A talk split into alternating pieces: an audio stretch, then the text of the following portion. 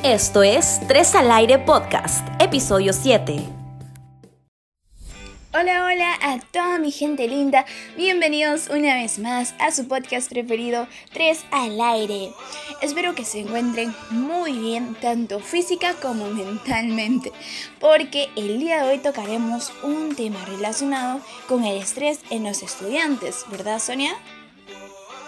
Exacto, Anne. Y fíjate que con esto de las clases virtuales a muchos estudiantes los tienen acumulados de tareas, exámenes, trabajos.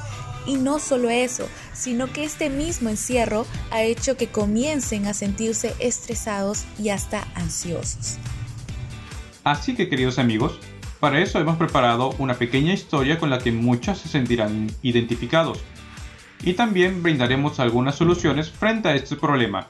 Escuchemos. Bien, estimados alumnos, recuerden entregar todo antes del miércoles y seguir al pie de la letra las indicaciones.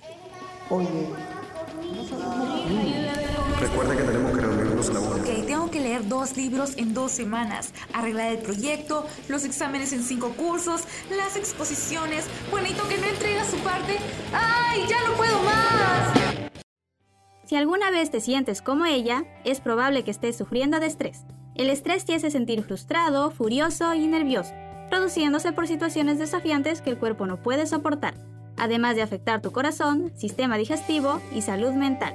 Por eso, los expertos te recomiendan mantener tu cuerpo ejercitado, comer saludablemente, organizarte, dormir lo suficiente y lo más importante, hacer lo que te gusta.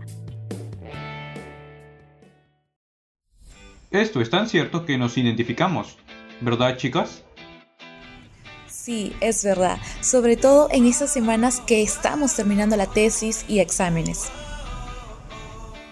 Exacto, pero como mencionamos en el audio, es necesario organizarse chicos, así como también relajarnos un poco. Les comento que más adelante tocaremos de nuevo el tema porque es muy importante. Claro, Anne, pero antes de terminar, mi gente bella, les adelantamos que la próxima semana les traeremos un radiodrama para los fanáticos de escuchar historias.